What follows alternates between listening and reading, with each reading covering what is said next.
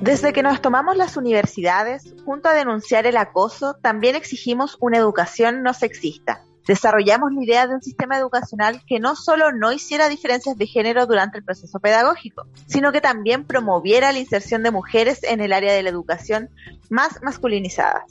Como ya hemos declarado en este espacio, la educación sexista ha hecho que desde pequeños a los niños se les empuje hacia el camino de la ciencia y tecnología, mientras que a las mujeres hacia carreras profesionales de cuidado. También se develan importantes diferencias en habilidades, como la poca participación de las niñas en clases o el liderazgo. Esto, acompañado de otros agentes socializadores como la familia, los medios de comunicación, el lenguaje sexista y la religión, ha logrado que tradicionalmente se asocie la masculinidad con el poder, la racionalidad y la productividad. Y así entonces se fortalecieron programas que develaron estos sesgos de género en el estudio del área científica, para superar antiguas prácticas y mecanismos de la academia donde el sexismo aún abunda. A la vez, se levantaron proyectos para que mujeres sean socializadas y estimuladas para dedicarse a la ciencia en general, porque la brecha de género aumenta cuando proyectamos esto a cargos directivos, donde solo un 16% de los centros de investigación y desarrollo a nivel nacional están dirigidos por mujeres. Es por esto que cuando se habla de STEM, sigla en inglés que agrupa las disciplinas de ciencia, tecnología, ingeniería y matemáticas, y sus métodos innovadores y alternativos de enseñanza que hacen más atractivos y receptivos a los estímulos de aprendizaje, no podemos dejar de preguntarnos en qué lugar están las niñas y mujeres dentro de este espacio. A la vez, nos cuestionamos cómo lograr que niñas y adolescentes no solo se interesen, sino que se apasionen por el aprendizaje sin diferencias de género. Para hablar de todo esto, estamos presentando un nuevo capítulo más de Desvergonzadas, el podcast de la rebelión del cuerpo. Estás escuchando Mujer STEM. Desvergonzadas, el podcast de la rebelión del cuerpo. Quiero vivir, no sobrevivir, salir a la calle y sentir que no tengo que defenderme, que tus palabras no pueden ofenderme y que tus armas no pueden atacarme. Quiero construir un país que me permita reír, soñar, cantar, bailar, vivir ni encerrada ni... Hola, Vale, ¿cómo estás? Cami, bien, ¿y tú? bien, bien, estoy en este momento desde el sur de nuestro país, muy contenta. Y... Qué rico. Sí, ¿tú cómo estás, Vale? Bien, aquí en Santiago, como siempre, digamos, pero con calorcito, rico, estos días primaverales, eh, que disfruto, pero que igual tú decís rayos que está pasando con el planeta, que ya no hay. Es una alarma que ya no, sí, está sonando, pero con todo. O sea, como que ya... entendemos con esto, Sí, el nivel de conciencia es como que rico el sol, pero chucha, estamos mal. Como que lo, disfruto con un poquitito de culpa. Pero bien, bien, en general bien. ¿Cómo estamos para este décimo capítulo? Oye, décimo capítulo. Tercera temporada, décimo capítulo. Como habían. Como habían. Y, y venimos con un tema que eh, para yo siento muy alejado porque bueno eh, ahí vamos a conversar eh, nuestras experiencias eh, al respecto, pero es un capítulo que me ha hecho como ir conectando muchos temas que de una u otra forma hemos ido viendo en esta temporada o en las anteriores. Mm. Que, como el título lo dice, vamos a hablar de las mujeres STEM o mujeres y carreras STEM. ¿Y qué es STEM? Cami, ¿qué es STEM? Ciencia, tecnología, ingeniería y matemáticas. ¿Y qué rayos pasa con, aquellas carreras que en esas carreras? Pasa que, que no lo estimularon, pasa que, que, nos sacaron de ahí y nos mostraron otro camino Así es. A mí... Eh, dale. Dale, dale, dale. No, dale. Te, te, voy a esperar hoy porque estamos con desfase, ya caché. Lo vamos a, lo vamos a plantear. Así que dale. Eh, sí, qué transparente.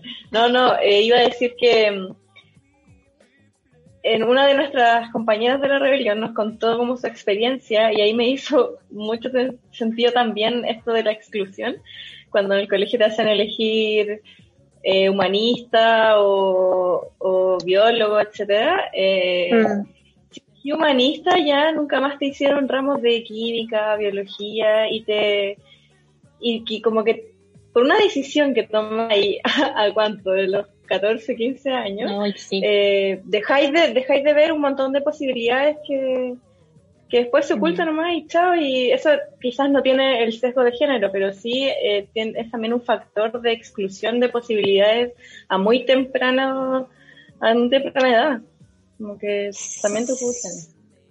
Sí, ahí, claro, se, se, se, cruzan varios temas, porque puede haber un poco de educación sexista, eh, como también pudiésemos dedicarnos a hablar del pésimo y asqueroso currículum que existe en el sistema educacional chileno a mí lo que me pasó al ir pensando en el capítulo, como que me fui en la, en la bola de decir, y si en algún momento yo tuve eh, habilidades, capacidad o interés incluso por alguna carrera más ligada al mundo de la ciencia, la verdad es que no lo sé. Mm. No lo sé, pero no, siento que tampoco nunca tuve el espacio para preguntármelo, como para mm. el, poder elegir, si finalmente no elegimos, si en, en esta en esta construcción social que es el género con el cual nos identificamos todos, eh, es eso, po hay, es construcción social, son ideas, son estereotipos, por lo tanto, cuando yo desde chica veo que las mujeres somos para algo y los hombres somos para esto, los son,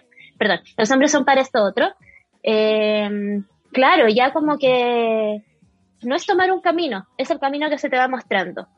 Y frente a eso llegamos a temas que pudiesen parecer súper como, ah, sí, las carreras STEM, como que este tema de las carreras científicas, oye, pero es que parte allá, parte cuando somos unos porotos chicos que, que vemos, ¿cachai? La realidad que se nos presenta y que terminamos entendiendo, ah, entonces parece que mm. tengo habilidades para esto y no para aquello. Y de ahí ya la educación, los estereotipos de género, mm. no, no ayudan más que a reafirmar esa diferencia. Claro, y tiene que ver mucho también con la representatividad. Me acuerdo una vez que vi eh, la primera mujer astronauta que iba no sé dónde. Yo como que heavy, creo que hasta ese minuto no había visto en los medios una mujer astronauta. Imagínate si hubiese visto eso como cuando era chica, quizás yo hubiese dicho, oye, podría ser astronauta, no sé. Es verdad. Como que ahí es donde la representatividad juega un papel súper fundamental. No, y el otro día, el otro día cuando fue este gallo super multi mega millonario around the world al espacio como por un minuto. Ah, sí. que el, este gallo de, de, Amazon parece. Bueno, la cosa es que iba una mujer, que ahora no recuerdo su nombre, solo recuerdo que la llamaban eh, Wally Funk, pero es Wally un apellido, eh, por lo que me acuerdo. Era una mujer que estaba esperando como hace 60 años ir al espacio, así como, pero la noticia era que este tipo, hombre, dueño de empresa, multimillonario, se había hecho un cohete para ir al espacio. Y eso también te lo presentan los medios. Pues entonces, si hay una cabra chica, no sé, yo pienso en mi sobrina, cinco años, la Julieta, viendo la tele, nunca le mostraron a la mujer que fue al espacio. entonces, desde ahí, es como, como todo influye. Es, es como una película de terror, encuentro. Oye, sí, y, a propósito que nombráis a tu sobrina, eh, los juguetes, los juguetes también juegan un rol fundamental. Eh, como que la otra vez escuchaba a una, a una psicóloga de niñas y decía que uno tiene que escoger los juguetes para poder estimular el juego y el aprendizaje, bla, bla, bla, y no para encasillarlo en estereotipos ridículos. Entonces, cuando ahora se acerca el Día del Niño y me paseo por Casa Idea o por X tienda, y aún en el 2021 están los juguetes de niñas con, con la olla, con la cocina, y, y, juegos científicos para niños, juegos de no sé qué, miles de cuestiones entretenidas y, y bacán que exista, ¿cachai? Pero ¿por qué, ¿por qué lo gastamos todavía? Y, y esto ya uno dice, ya, pues son juguetes nomás. Como tú decías ahí delante, es mucho más que eso porque ahí van entendiendo el mundo también. Obvio. Entonces, eh, de ahí puede generar un interés eh, en que si, no sé, le regalan un juego de, no sé, científicos o no sé qué, o juegos así entretenidos, puedes generar esa chispita y después eh, generar interés en alguna carrera Absolutamente. Oye, el, el juego en los niños es un mundo simbólico. es muy, muy, muy importante. Mm. Pero ahí que te quería decir a raíz de lo que dijiste, que eh, por ahí, eh, preparando el capítulo y leyendo cosas, claro, dicen que la premisa de las carreras STEM es que los estudiantes aprendan sobre pensamiento crítico, resolución de problemas, creatividad, innovación, investigación, colaboración y liderazgo. Entonces, a mí ya nada me parece que es casualidad, o sea, patriarcado, sistema, capitalismo, mm. a mí, a mí ya no me parece para nada raro que efectivamente sea muy peligroso que las mujeres mm. desarrollemos todas estas habilidades que te acabo de nombrar, imagínate. Entonces, como que nada, nada es casual, creo yo. Así que, pues, bueno, por eso vamos a conversar de esto hoy. Y para eso, por supuesto, quisimos participar a, a nuestros chiques eh, auditores que nos escuchan y que siguen a la cuenta de la rebelión del cuerpo en Instagram. Así que vamos a ir a escuchar el Somos Caleta a ver qué salió de ahí. Somos caleta, más que los vascos. Somos machoro, peleamos sin guanaco. Saca la tela, ve con cautela.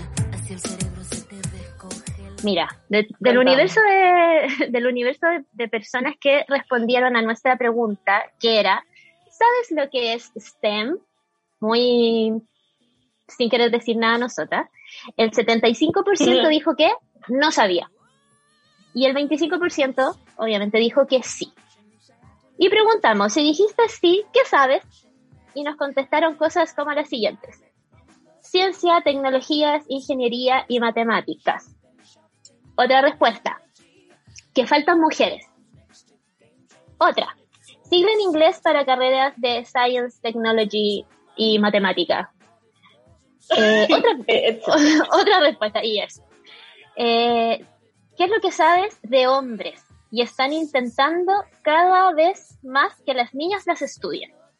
Después dijeron educación basada, que era algo de hombres y que se estaba buscando que cada vez más las niñas lo estudiaran. Ah, También dijeron que es una educación basada en diversas áreas para el futuro y eh, lo que significan las siglas y que las mujeres tienen poca participación en esas áreas. O sea, de los poquitos que efectivamente conocen lo que es, eh, claro, se, sabe, parece que hay un sesgo ahí. Mm. Bien sexista la cosa. Mm. Sí. No es nada apreciación de nosotras. No, no es nada no, de nosotras.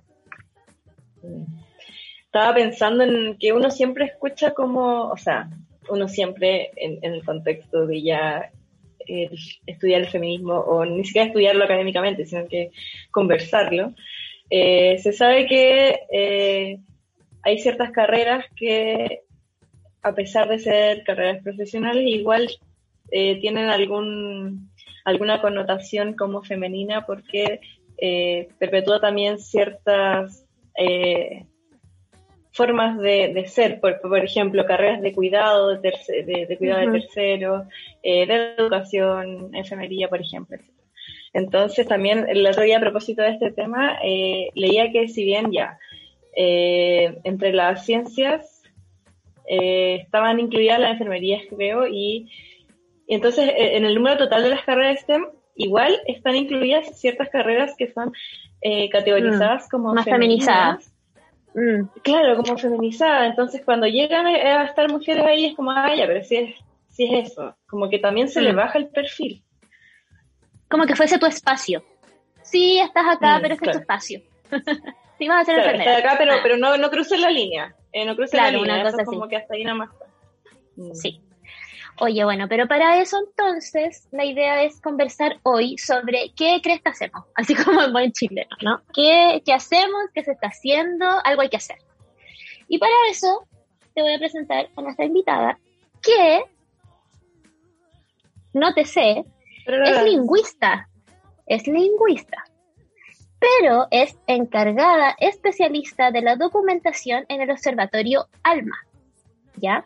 Ella es charlista sobre la inclusión de las mujeres en carreras STEM y voluntaria en Women Who Code de Santiago, donde se trabaja, es una organización, ahí ella nos irá a contar un poquitito más, donde se trabaja en inspirar y empoderar a más mujeres a ingresar al área de la informática y la programación a través de charlas y talleres.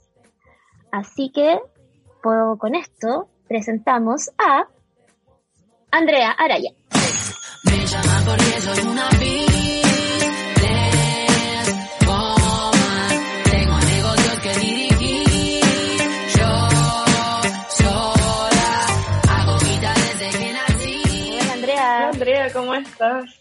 Bienvenida desde Hola, chicas, gusto de saludarla. Qué buena canción para iniciar la entrevista. sí, es, muy, buena. Oye, Andrea, para comenzar, eh, me gustaría que nos contaras un poco, bueno, la Vale estaba contando que te dedicas a dar algunas charlas, eh, un poco contarnos de eso y de, cómo surge esta, eh, esta idea de poder estimular también la participación en las carreras STEM. Respecto de la motivación, voy a partir por eh, revelar de inmediato mi lado B y contarles eh, mi motivación un poco más egoísta. Y tiene que ver con la necesidad de rodearme con mujeres que hacen lo mismo que yo, que comparten los mismos intereses. Eh, yo le tengo un tremendo cariño a los colegas con los que trabajo en, día a día, pero extraño también sentarme en una reunión donde hayan más mujeres, donde donde sentir esa complicidad, esa mirada, el guiño, eh, una mueca que, que, también usamos nosotras, ¿no? Y en un ámbito más general también, eh, entender la importancia de tener una voz. Eh, inspirar a través del testimonio ha sido un camino muy bonito para mí. Entender que el impacto en una vocación es súper potente, pero que también ese mm. impacto recae directamente en mí, en lo que he ido aprendiendo yo también de las experiencias de estas mujeres a las que yo normalmente les hablo. Em, ahí, uno va entendiendo que el famoso girl power, esto de ser empoderada, eh, no es suficiente, no es todos. Como dice un meme, nosotros no somos eh, Bien, qué bueno que lo eh, dijiste, Andrea. Se necesitan los espejos en quien reflejarse y se necesitan también eh, tener tiempo y espacio para hablar y reflexionar de los temas que a nosotras nos afectan. ¿no? Me, parece que es por, ahí por ahí ha ido mi, mi, motivación para hablar a las mujeres. Encuentro que un lugar, como decís tú, quizás eh, que nace desde algo egoísta, pero creo que a todas nos pasa. Y a todas nos está pasando, creo que con mayor fuerza este último tiempo, como necesitar rodearnos de mujeres, porque sabemos que hay algo que está pasando que tiene que ser entre mujeres. Y eso es en todos los ámbitos, como desde nuestras pegas o los activismos, etcétera. Oye, Andrea, y tú siendo lingüista, eh, cuéntanos un poco cómo se da el llegar a trabajar en Alma. Y contándonos también un poquitito cuál, qué, es este proyecto Alma para los auditores que no, que no cachen mucho. Sí, eh, la verdad es que desde que me titulé comencé a trabajar en el ámbito de la tecnología, con los manuales de aviones de General Electric. Y claro, y ahí tenía un vínculo y entré porque estaba relacionada directamente con los diccionarios, cumpliendo una labor de editora de los manuales de aviones. Y bueno, de a poco me fui encantando con los fierros, con los motores, con la gestión de negocios que está asociada a, a esta empresa y también al liderazgo, a, tener cargos con un poco más de responsabilidad y, liderando eh, equipos dentro de la empresa.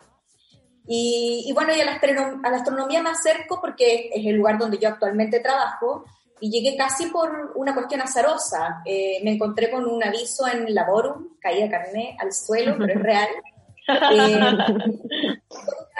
Eh, eh, proceso de admisión, quedé seleccionada para ser parte del equipo de documentación del observatorio, que actualmente ya no es un equipo, sino que estoy sola a cargo de la documentación formal del observatorio, principalmente ingeniería, tecnología y seguridad, además también de gestionar eh, los proyectos que están asociados a, este, a cualquier plataforma que esté asociada a la gestión de documentación. Eh, bueno, ALMA es actualmente el observatorio más grande, es radioastronomía, eh, opera eh, con la interferometría, pero yo no me quiero poner la tera con la parte técnica, además los, astrónomos y el, y, el, el equipo de comunicación que puede hablar muchísimo más respecto de eso, eh, pero es un hermoso lugar de trabajo, un ambiente multicultural, donde se puede observar eh, de manera muy evidente lo que significa la colaboración. Eh, es muy bonito y es, un privilegio para mí. Y bueno, y en estos dos ámbitos, en, lo que, en estas dos empresas, digamos, eh, a mí me gustó mucho verme en un lugar que era el distinto al que yo había imaginado cuando estudiaba. lo encontré súper desafiante y quise seguir ahí en, esa área sin saber en, ese tiempo que en, mis inicios que tenía que ver con estas carreras STEM. Eh, quise seguir para probarme que podía dar un giro en mi carrera, que siendo una mujer grande uno también puede desarrollarse y seguirse formando en un área distinta, porque es muy potente ver cómo a los 17 eh, se nos hace tomar una decisión vocacional que se supone que nos va a acompañar al menos hasta la jubilación. Y no, no, no necesariamente es así, es posible también hacer ese cambio y yo me vi eh, enfrentada a eso y quise tomarlo. Buenísimo. Andrea, eh, como para ir problematizando lo que, bueno, hablamos en la, editorial y después comentamos un poco con la Cami, en el 2018 el 53% de las matrículas de educación superior eh, correspondió a mujeres, pero dice que solo una de cuatro de estas matrículas fueron en áreas STEM, mujeres hacia estas carreras, ¿cierto? ¿Qué veis tú que hay de la cultura chilena puesta en, esta, en este sesgo, en este no alcance de esas temáticas para nosotras, que, desde lo cultural, ¿cierto? Em, yo diría que lo, lo, que lo que predomina es la falta de los actores sociales, que era lo que las escuchaba a ustedes conversar en un inicio del programa. Falta que todos los actores sociales se involucren. Eh, como les mencionaba antes, no basta solo con las ganas que tienen las niñas. Eh, necesitamos que esas niñas que muestran una vocación por las carreras STEM estén estimuladas, estimuladas por los profesores, mm. que los padres que las incentivan, que las incentiven, eh, que las expectativas de tener un ingeniero, un científico o un matemático no recaigan en el hijo, en el niño, en el varón, y las carreras de educación, eh, educación básica popularia del área de la salud recaigan en las hijas, ¿no? que, es increíble, pero como eso también sucede, que la academia también deje de ser tan endogámica, eh, que, que, el Estado también impulse políticas públicas, que haya una mayor inversión en I en investigación y desarrollo, es paupérrimo mm. lo que el, Estado, eh, el, el, monto que, que, mm, que impulsa, eh, para que se realicen estas políticas públicas. Y fíjate que las parejas, es importante el rol de las parejas, de los amigos, del entorno cercano, de los nidos, eh, de las redes sociales que tienen las niñas, que se involucren estas parejas en, las labores de cuidado también. Una cosa es la matrícula que tú bien eh, mencionas y que puede ser muy alta también cuando las niñas, las jóvenes se interesan en una carrera STEM, mm pero en el camino también van eh, abandonando sus carreras, van abandonando su interés y eso está directamente relacionado con la crianza, con el cuidado, con, esta, con este estereotipo que todavía sigue tan, tan arraigado. Yo creo que culturalmente lo que nos pasa es eso, pero fíjate que no solamente en Chile, ¿ah? es una cuestión mundial, estamos todos al debe. Por supuesto que los números en Chile eh, son muy desalentadores, pero yo creo que la importancia tiene que ver con eso, porque nos involucremos todos. Cada uno desde su trinchera puede hacer tanto. Mm, es verdad eso. Oye, Andrea, y pensando como, ¿cuál es el papel o, qué tanto ha influido, si bien esto, como tú dices, es multifactorial, pero nosotros siempre hablamos aquí en el podcast de la violencia simbólica, y, de todo lo que, en el fondo compone la estructura del patriarcado. Entonces, eh, como para relacionarlo con, este tema que tiene mucho que ver con la educación sexista también, eh, ¿cómo lo ves tú? ¿Cómo ves que, qué juego, eh, o sea, cuál es el juego del patriarcado en estas consecuencias? Hay el patriarcado como en todo nos, eh, atraviesa, ¿no? El patriarcado nos ha invisibilizado mm. históricamente en muchísimos aspectos. Y las mujeres, eh, como comentaba antes, hemos estado ligadas a tareas eh, más bien domésticas y de cuidado, un rol muy estereotipado. Por eso las carreras STEM son estas llamadas carreras masculinizadas. Y fíjense que los niños no hacen esa diferencia entre sus compañeros cuando entran a la educación en su muy temprana edad. Eh, está comprobado que los niños y niñas tienen las mismas capacidades y son los estereotipos que todavía están súper arraigados, mm. arraigados y el contexto social también los que hacen que esta diferencia vaya aumentando hasta que termine siendo eh, un abismo.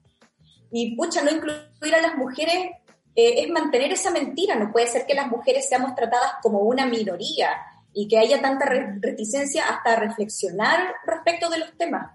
Eh, es urgente, yo creo, terminar con estos sesgos de género para poder para poder llegar a, construir una sociedad más justa en realidad. Y parece tan de perogrullo, pero, pero no lo es. es todavía es necesario decir, yo pienso, y, y, esto ya es un, no es un hecho, así que me, me, hago, me hago cargo aquí de lo, que, de lo que voy a decir, y es que antiguamente no había una intención de dejarnos fuera de la discusión. Bien honestamente, se nos ha mostrado que en el mundo el hombre es el ser humano por defecto. Y desde ahí se piensa todo, desde ahí se piensa el mundo, desde ahí se construye, desde ahí se toman decisiones. Eh, pero en el 2021, cuando ya hemos levantado la voz, eh, no hay inocencia en dejarnos fuera de la discusión. Hay una intención para mí deliberada de esto, a estas alturas del partido. Eh, pero sepan también que no vamos a bajar los brazos. Yo, yo soy incansable, soy súper majadera, yo estoy segura que hay muchísimas más con más energía que de la que tengo yo y no vamos a parar hasta que esto no sea, no sea un tema y que no se necesiten estos espacios como los que tienen ustedes para poder hablar, para poder reflexionar y para que nos incluyan en las decisiones. Yo creo que es suficiente, ¿no? Sí. Oye, Andrea, pero ¿qué le dirías a las personas eh, que, por ejemplo, se, se escandalizan, o sea, no, no se escandalizan, pero como que están en contra de, por ejemplo, las cuotas eh, de género de algunas universidades para ciertas carreras, eh, como ingeniería, hay, ciertas carreras que tienen grupos eh, extra para mujeres. ¿Qué le diría a esa gente que no, que no le encuentra sentido o que dice que es forzado? Es que, toda, claro, porque todavía está ese sesgo, porque, porque es un peligro empezar a incluir las cuotas, porque al incluir las cuotas hay una hay, hay una fuerza y una, una imposición eh, que lo ven ellos, ¿no? Como que entran las mujeres eh, casi como golpeando la puerta, casi empujones, eh, y, las y la, una amenaza. Las cuotas, y la paridad en realidad nos, no son para poner en duda la excelencia de una persona, ni el currículum, ni las capacidades. Son, las cuotas son para corregir un vicio, es un vicio de sobrerepresentación es el vicio que tienen los hombres por ocupar todos los lugares y tener todo el poder. Es muy probable que lo sientan como un peligro porque ahí entramos las mujeres y entramos fuerte y entramos, eh, entramos con una tremenda voz, tenemos experiencia, tenemos una opinión tan asertiva como la que pueden tener los hombres respecto de nuestro trabajo. Eh, creo yo que además tenemos eh, una preciosa visión del poder las mujeres tenemos una mirada más horizontal respecto del poder. Es cosa de ver nomás las organizaciones feministas, hay un montón y el poder se distribuye y de a poco se van desarmando las estructuras piramidales, todo es muchísimo más horizontal. Eh, no, no nos tengan miedo, somos, eh, tenemos una visión muy bonita respecto de eso. Tenemos mucho que decir y no somos en ningún caso una amenaza. Es necesario que nuestra voz eh, se escuche y que es una voz con un voto muy importante también. Ay, me encantan las palabras eh, como aglutinadoras de la Andrea, ¿no? Como que me, gustó mucho y sí, no nos vamos a cansar y, todo eso que dijiste yo creo que lo compartimos, pero 100%. Y también lo que, lo que mencionáis de que no es, no es casualidad, ¿cierto? Como que de verdad esta cuestión está, está demasiado bien hecha. Lo que hablaste, por ejemplo, de la, de la organización, del, de, de lo no jerárquico, de, de dejar atrás estas estructuras piramidales, me imagino que son cosas que, bueno, todos los que hemos estado metidos en ámbitos laborales, corporativos, es, uff, eh, como impensado que eso cambie. Eh, pero te quería preguntar, por ejemplo, aparte de ese tipo de, de estructura, em, ¿qué otras cosas has visto tú que estás inserta también en un mundo eh, que no es tan dado hacia las mujeres, por lo que estamos hablando? ¿Dónde ves tú o, por dónde ves tú que em, pasa esta falta de mujer? Como, ¿Dónde se notaría si efectivamente estuviésemos más presentes? ¿Qué sería distinto? Hay muchísimas cosas. Yo he aprendido eh, de otras mujeres también que la invisibilización afecta desde algo que puede parecer una anécdota. Eh, por ejemplo, sentir frío en las oficinas. Las mujeres sentimos más frío en las oficinas. Y eso es porque en los años 60, cuando se hizo el estudio de la calefacción y el aire acondicionado, para establecer, por ejemplo, la, temperatura óptima de una oficina, además de considerar técnicos de la temperatura, la velocidad, la humedad del aire, la velocidad en que los, cuerpos producen calor, también se pensó en un hombre de 40 años, de terno y de corbata. Y eso son 2 grados Celsius menos eh, de lo que para una mujer es óptimo en su temperatura.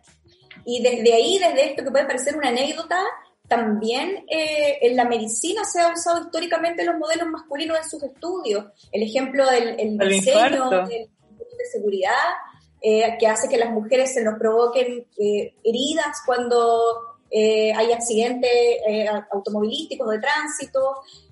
Por ejemplo, que no haya claridad todavía en los síntomas de los ataques cardíacos de las mujeres versus la claridad que se tiene de los síntomas en los hombres. Y fíjense que en los hombres se considera como los síntomas generales, como los, como los síntomas establecidos, y los de las mujeres todavía son síntomas raros los síntomas de la minoría, los síntomas como que son medios excepcionales.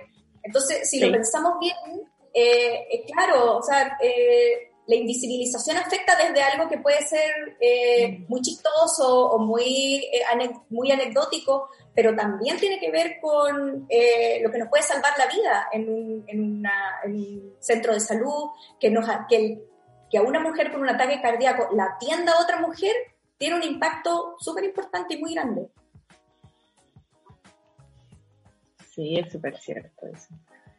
Eh, oye, Andrea, es que, me acuerdo que lo vi en una serie también.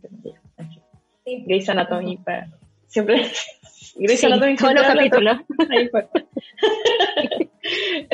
Perdón. Oye, Andrea, te iba a preguntar, eh, ¿cómo desde tu rol eh, en estas charlas que tú haces y, también considerando como otras acciones que hacen otras agrupaciones feministas o otras organizaciones sociales, ¿crees que efectivamente han tenido un impacto eh, en general mayor interés en el mundo STEM o, crees que esto es un cambio más paulatino y que culturalmente, eh, o sea, los cambios culturales igual son más lentos?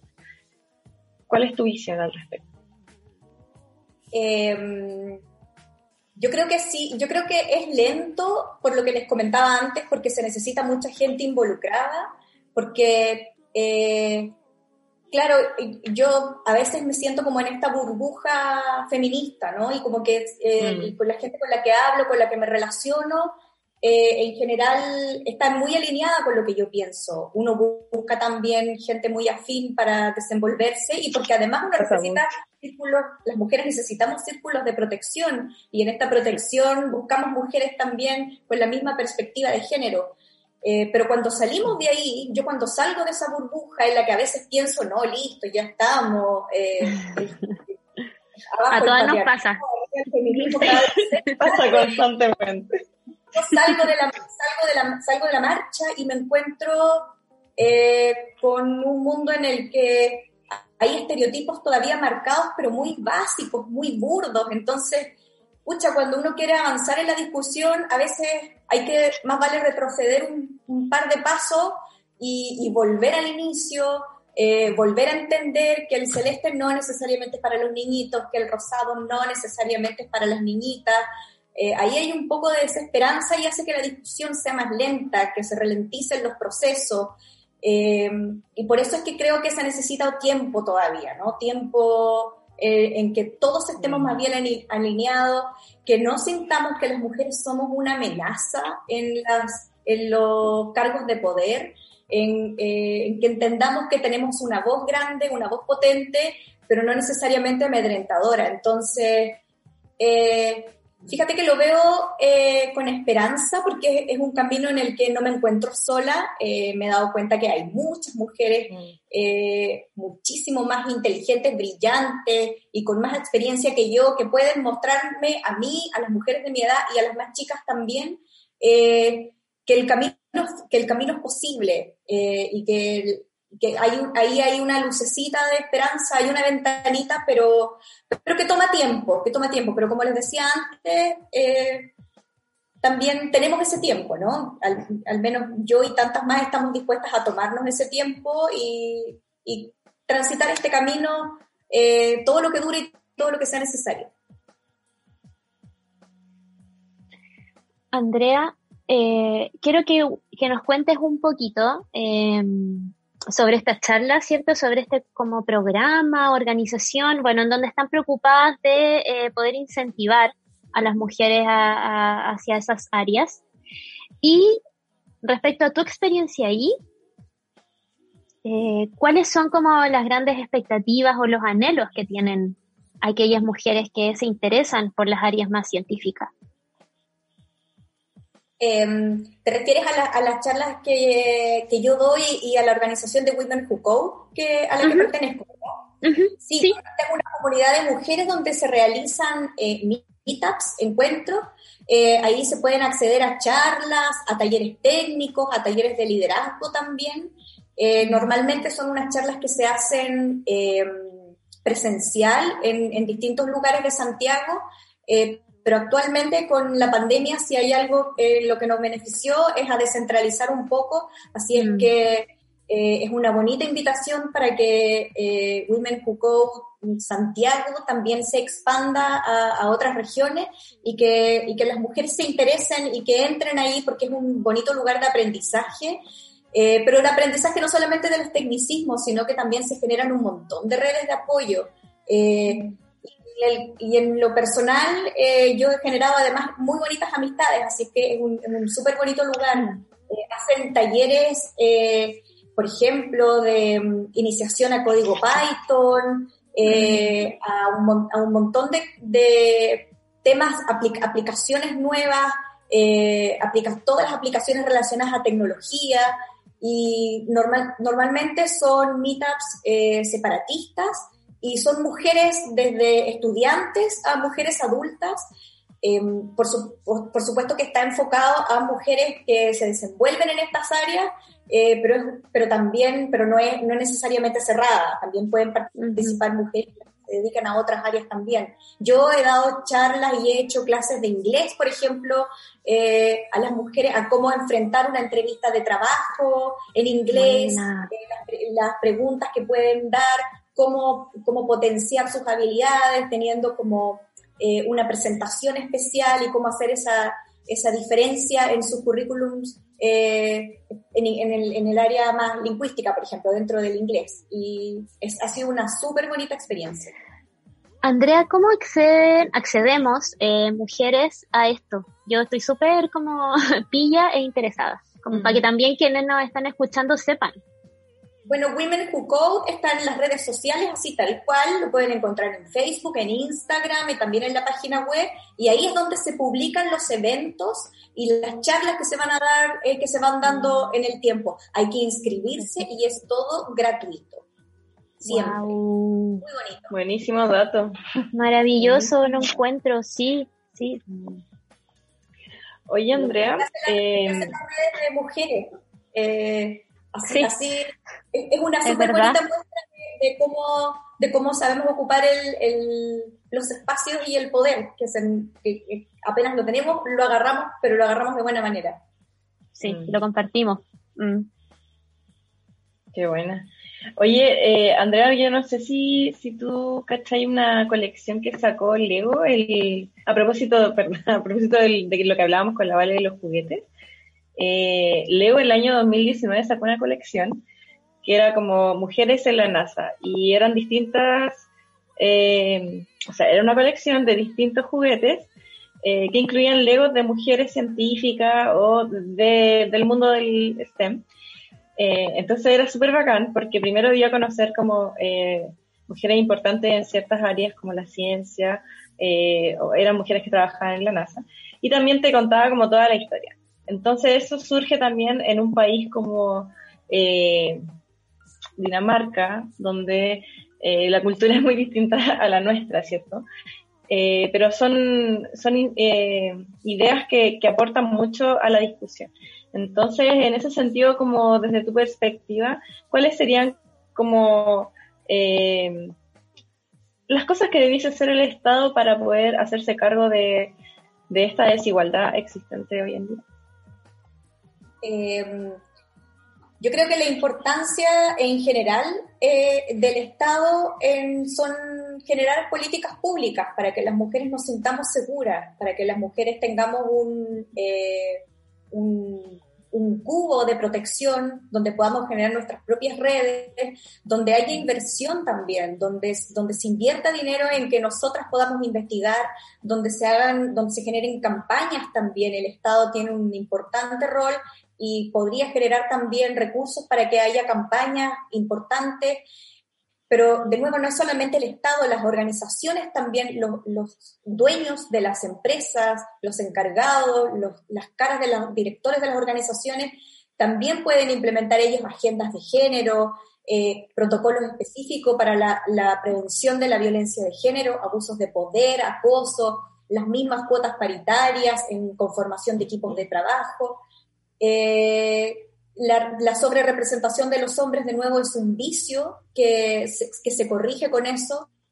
Em, y las leyes, la aplicación de las leyes para nosotras es súper importante. Todavía nos tenemos que quedar calladas ante abusos de poder, todavía nos tenemos que quedar calladas ante un episodio de agresión de violencia, todavía nos tenemos que quedar calladas ante el acoso eh, sexual en una oficina, en un ambiente laboral, y eso es porque el Estado no nos protege, porque eh, porque esas cosas se, normalmente se hacen en la intimidad y lo que nos piden son las pruebas. Entonces se protege más el honor de un hombre y su, y su imagen, más que a la víctima y más que la integridad de nosotras las mujeres. El Estado ahí está al debe en un montón de mm. cosas, pero que van mucho más allá de lo que significa una carrera STEM, sino más bien eh, del, mm. del espacio seguro que significa el trabajo para una mujer.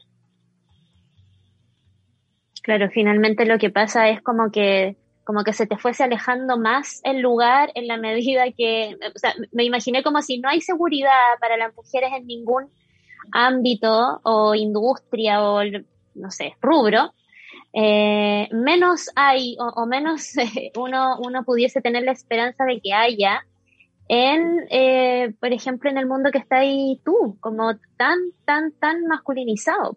Entonces, claro, Mm, es difícil.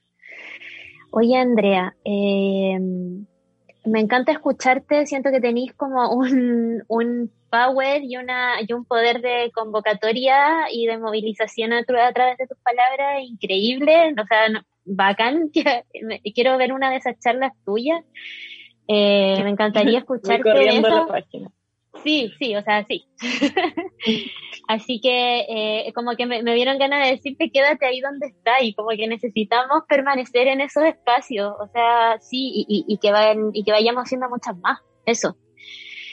Y para ir cerrando, te quería pedir si nos podías dar eh, alguna recomendación eh, de lo que sea, lectura, algo audiovisual, no sé, eh, para quienes nos están escuchando poder acercarse o al mundo eh, científico dentro de lo que tú estás, como astronomía, etcétera, o bien al, al, tema de las carreras STEM, como que nos podéis dar de material. Eh, sí, está también en las redes sociales y, tengo entendido en, en, la, en, la, página de, de AWI, de ENRAO, eh, que es el socio norteamericano del Observatorio ALMA. Hay una campaña preciosa que se llama Provoca, eh, donde participamos mujeres de distintas regiones del país, metropolitana, Biobío, eh, de Araucanía, Antofagasta también, que se desempeñan en estas áreas de carreras STEM. es una campaña muy bonita que está enfocada en la importancia del modelo de rol, que las niñas vean que esas mujeres que ocupan los espacios de carrera masculinizadas tienen un nombre, tienen una cara y pueden identificarse en ellas, porque al final ni los papers, ni los libros, ni las películas tienen el impacto que causa ver a otra mujer desenvolviéndose en mm. esas áreas. Imagínense que esas mujeres las puedan mirar en los ojos, las contengan y las acompañen en el tiempo. Eso es invaluable y eso es lo que está haciendo actualmente eh, Awi en Rao en conjunto con Alma eh, y es acompañar a las eh, eh, vocaciones científicas de niñas y jóvenes. También lo van a encontrar en todas las redes sociales, está en Alma también y, es, un, es una campaña muy bonita. bueno, nuevamente invitarlas a, las mujeres a que se a que formen parte de la comunidad de Women Who Code, especialmente todas aquellas que codifican, que usan lenguajes computacionales distintos eh, les recomiendo el libro La mujer invisible de Caroline Criado Pérez. Ahí ella explica cómo los datos configuran un mundo hecho por y para los hombres. Wow. Qué interesante recomendación, sí.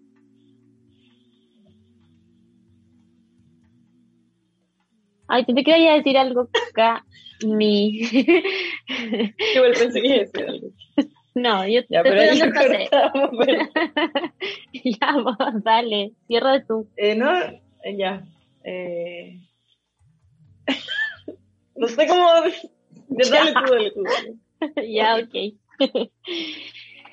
ya, Andrea, gracias por la recomendación. Eh, no sé si parece que habíamos escuchado ese libro antes o, a mí yo, yo, lo tenía como en mi cabeza, eh, pero claro, interesante que se, como nosotros ocupamos mucho esta palabra, como que se transparente esto de que efectivamente el mundo está eh, mostrado y hecho y planteado desde los ojos de los, de los hombres. Así que nada, darte las gracias por, por querer estar acá, eh, por motivarte a conversar de esto, que creo que es una supervisión em, mm. viniendo, claro, de, de, una mujer que quizás no estudió esto, pero que también tenéis la capacidad para darte cuenta de la falta que hace, de lo necesario que es acercar esto a las mujeres. Así que por mi parte, súper agradecida de haber podido conversar contigo, de haberte escuchado. Em, eso. Sí, Gracias también. A ustedes. Gracias a ustedes por el espacio. Ha sido súper bonito compartir eh, este ratito y, y, sí, gracias porque es un, un, espacio donde todavía estamos ocultas y necesitamos vernos. Eh, vamos a estar eh, nosotros muy activos. Yo soy parte de la, de la campaña Provoca de Alma en Rao, así es que Em, cuando yo tenga noticias también respecto de eso y cómo avanza, les voy a ir contando para que estén atentas, para que nos promocionen también y así es una forma de visibilización y, mostrar eh, las vocaciones de las niñas, que, es tan importante para que vayamos construyendo una sociedad más justa. Sí, sí, totalmente. Y es bueno también escucharlo de alguien que trabaja día a día eh, en pro de eso, porque de repente el discurso también daba mucho, pero eh, tú trabajas para poder estimular eh, esto, este gusto por las carreras y el mundo STEM, entonces es mucho más, más valorable. Así que muchas gracias, Andrea. fue un buenísimo capítulo, así que gracias por, por tu tiempo.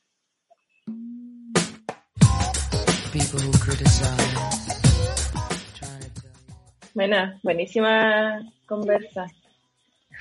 Buena conversa. Caché que me, Estaba buena la canción también. buena conversa, buena música. Eh, me acordé de, eh, bueno, en estos tiempos de, cuarentena, eh, te voy a contar una, una, historia. Mi mamá es profe y un día estaba haciendo clases y yo empecé a parar la oreja porque también estaba trabajando ahí al lado de ella. Y mi mamá estaba contándole, eso. mi mamá hace clase a niños de 13 años, eh, y estaba contándole eh, historias del antiguo egipcio, cosas muy antiguas. Y empezó a contar eh, el rol de la mujer ahí. Y las niñas empezaron como a sorprenderse, así como, ¿en serio? ¿No podían hacer esto? ¿No podían hacer lo otro? Y ahí mi mamá empezó a contarle, y, y sorprendidas porque en algún mundo paralelo las mujeres tenían muchos menos derechos de los que ellas actualmente se dan cuenta. Conocían, pues, claro. Claro. Entonces yo me emocioné mucho y como que la escuché así, eh, contar, contar la historia y después venía como la pega que efectivamente es como la pega de los profes que empoderar a sus alumnos. Y ahí mi mamá empezó como, eh, ustedes pueden, obviamente le hablaba a los niños también, pero en ese momento estaba dirigiéndose hacia, las mujeres por la historia que estaba contando.